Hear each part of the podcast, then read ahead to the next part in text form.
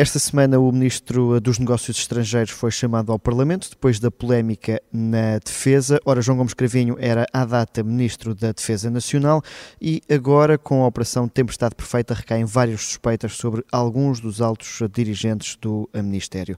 Connosco temos eh, Jorge Paulo Oliveira, deputado do PSD, que eh, foi também quem assumiu um, ehm, a cara do partido nesse debate. E eu começava por lhe perguntar se desses eh, debates de João Gomes Cravinho, se esses esclarecimentos de João Gomes Cravinho no, no debate encerraram este caso das suspeitas ou se há mais ainda por saber? Eh, muito bom dia, obrigado pelo convite para participar eh, neste programa, é um gosto que aqui estou. Eh, não, este debate não morreu com a discussão que fizemos em plenário na passada terça-feira. E não morreu porque a verdade não prescreve e os portugueses têm direito à verdade. E uh, o debate não foi esclarecedor, o Sr. Ministro não foi suficientemente esclarecedor, o Sr. Ministro, pelo contrário, omitiu e fugiu a muitas das questões que lhe foram colocadas pelas diferentes forças políticas. O Sr. Ministro fez afirmações que não têm correspondência com os factos que são do conhecimento público até o momento. Um, e, em certa medida, o Sr. Ministro, até por algumas declarações que fez em sede desse debate, comprometeu ou fragilizou ou agravou a sua situação eh, perante todo este caso.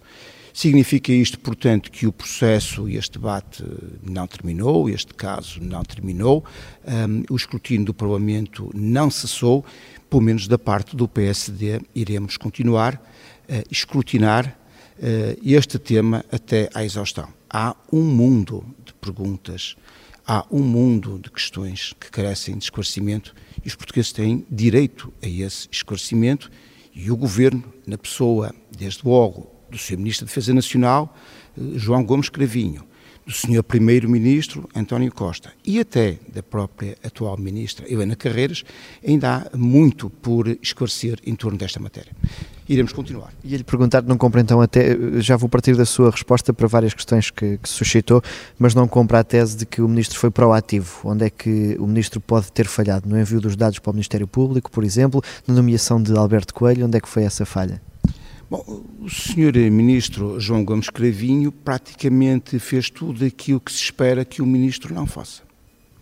Desde logo, o Sr. Ministro começou por desvalorizar uma derrapagem de uma obra que supostamente deveria ter custado 750 mil euros ao erário público e acabou por custar 3,2 milhões de euros. Significa isto que, numa empreitada que durou 19 dias úteis, há um acréscimo diário na ordem dos 130 mil euros. Ora, essa derrapagem foi desvalorizada pelo Sr. Ministro, por outro lado, o próprio Sr. Ministro nem sequer a considerou que era uma derrapagem, mas antes um desvio, era um dinheiro que não se perdia, era uma obra que ficou mais completa, quando depois eh, viemos a saber aquilo que hoje sabemos. O próprio Sr. Ministro eh, desprezou, eu sei que a palavra é forte, mas não encontrou outra melhor para classificar aquilo que foi o seu comportamento relativamente aos despachos do então seu secretário de Estado adjunto e da Defesa Nacional, Jorge Seguro Sanches, que apontava um conjunto de suspeições quanto aos ajustes diretos verificados naquela empreitada, quanto à falta de autorização eh, eh, para a realização daquela despesa e, que, e, e à falta de informação e até inclusive sobre o tipo de obras que foram aí desenvolvidas.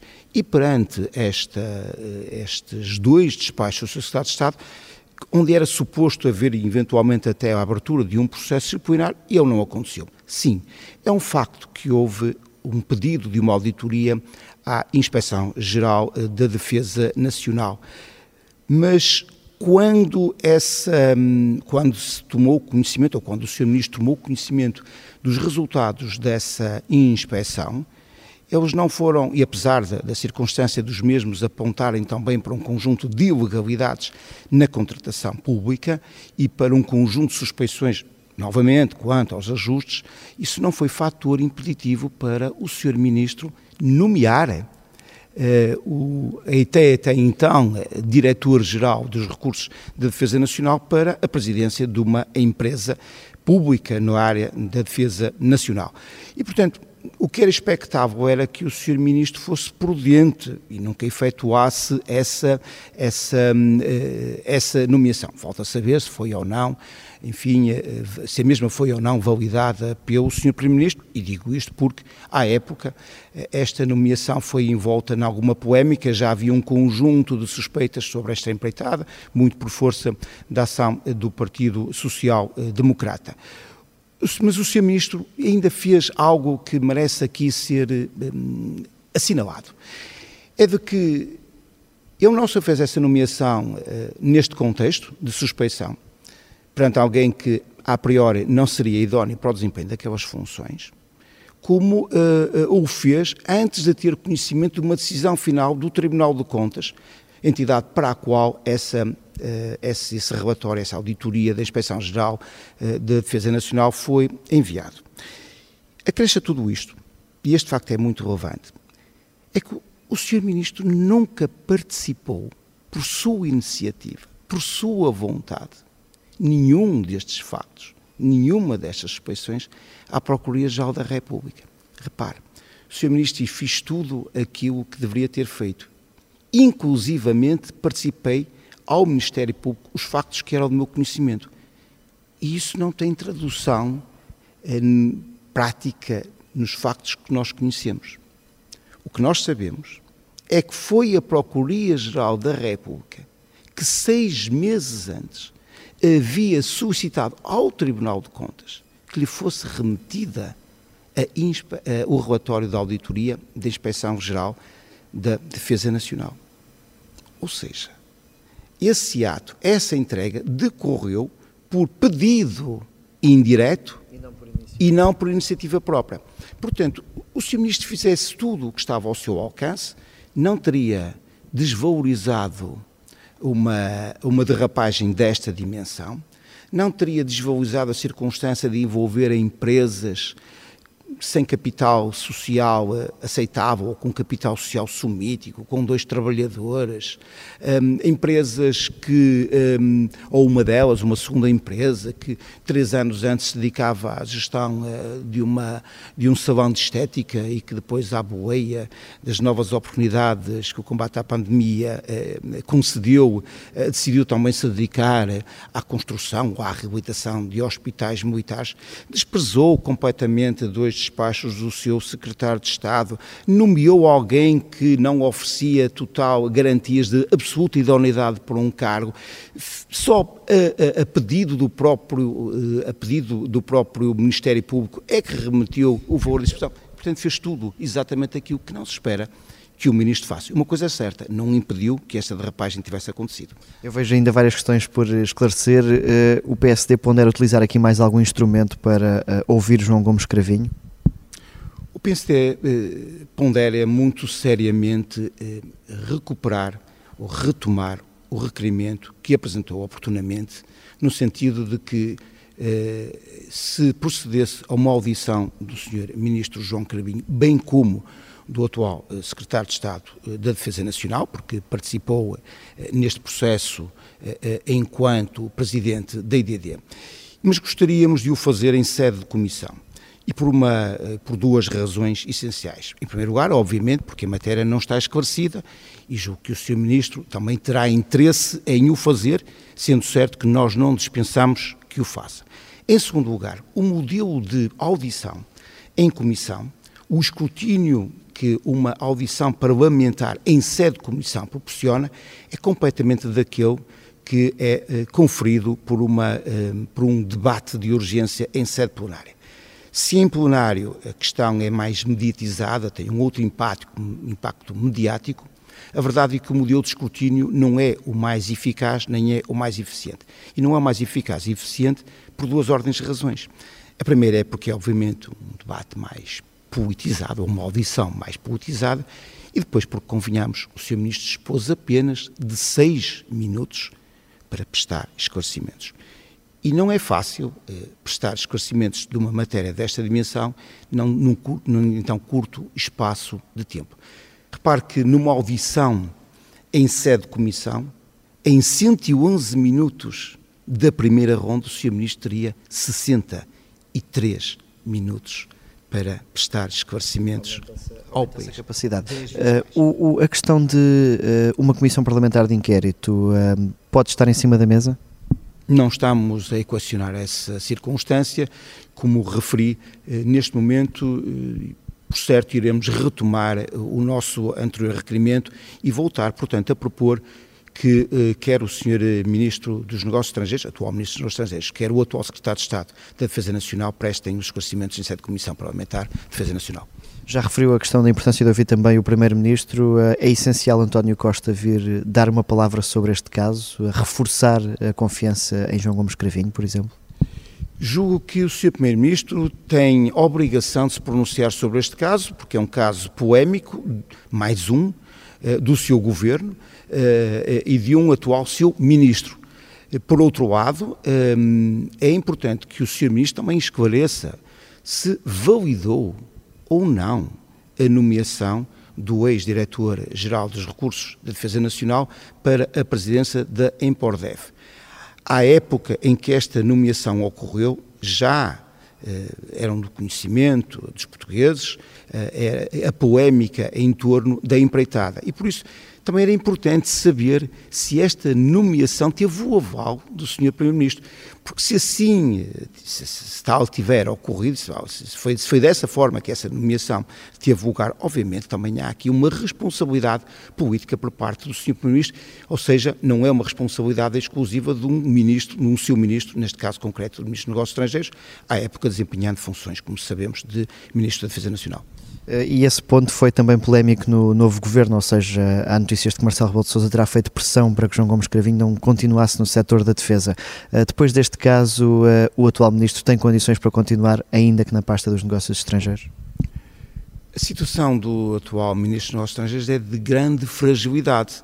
O que está aqui em causa é, e é importante sempre salientá-lo, é o apuramento de responsabilidades políticas sobre o seu ministro não impende nenhuma acusação, nenhum, nem suspeição da prática de qualquer ilícito, tampouco de natureza criminal. Isto é importante salientar.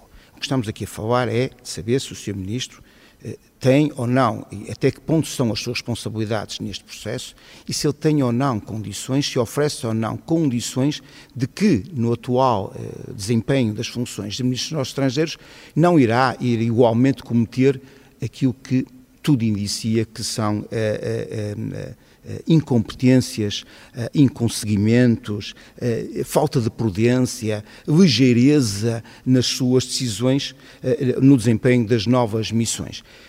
E se de facto o Sr. Ministro não for capaz de esclarecer cabalmente a sua participação neste processo e isentar-se totalmente de responsabilidades de natureza política do mesmo, obviamente que a sua situação estará muito, muito fragilizada, mesmo enquanto Ministro de Negócios Estrangeiros. Eh, antes de terminarmos, deixe-me só ir uma questão mais de política geral, porque António Costa uh, deu conta dos, uh, do apoio, mais um apoio extraordinário, já deu conta também de que o déficit vai ser inferior ao previsto. O PS ficou com este discurso das contas certas que era do PSD? Uh, o PS ficou com o discurso do empobrecimento do país, melhor dizendo. O PS tenta, com o seu discurso, um, enganar os portugueses.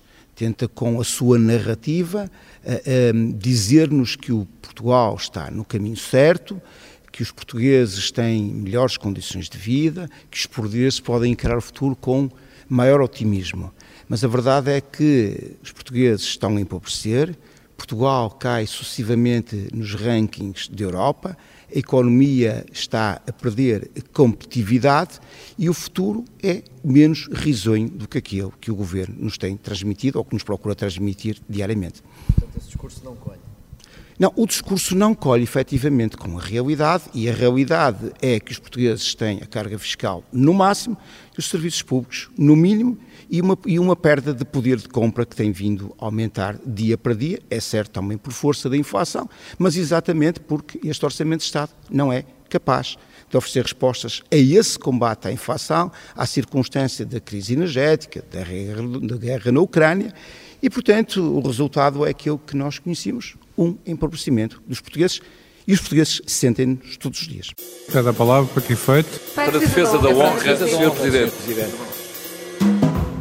Nós terminamos sempre este programa com um segmento que chamamos Defesa da Honra. Uh, aqui é lhe perguntar novamente sobre o ministro João Gomes uh, Cravinho. Uh, o debate que aconteceu em plenário acabou por ser pedido pelo Partido Chega. O PSD deixou-se ultrapassar nesta oposição ao governo? Não, nós notamos que houve de facto aqui uma aliança entre o Partido Socialista e o Chega, ou se quisermos, entre o Chega e o Partido Socialista. Houve de facto foi uma convergência de interesses.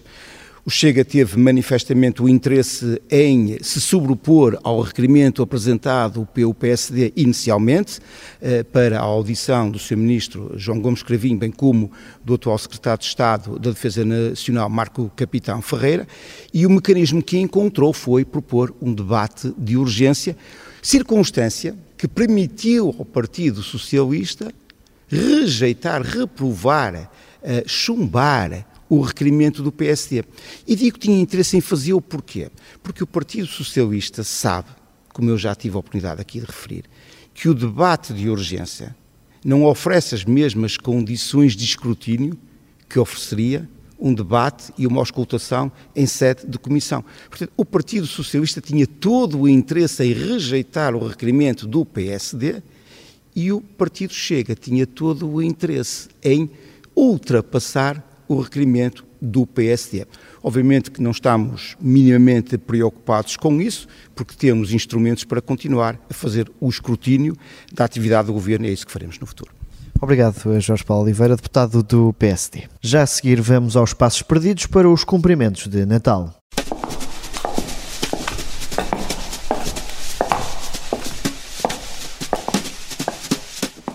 No jantar de Natal do grupo parlamentar do PS, Eurico Brilhante Dias quis deixar uma mensagem final. Acima de tudo, dizendo que bom Natal, boas festas, que estejam com as vossas famílias num momento muito importante e, acima de tudo, recuperem baterias, porque em janeiro há mais. Força! O Sofá do Parlamento ainda não vai de férias, voltamos para a semana, à quinta-feira. Eu sou o Miguel Viterbo Dias e este foi mais um Sofá do Parlamento.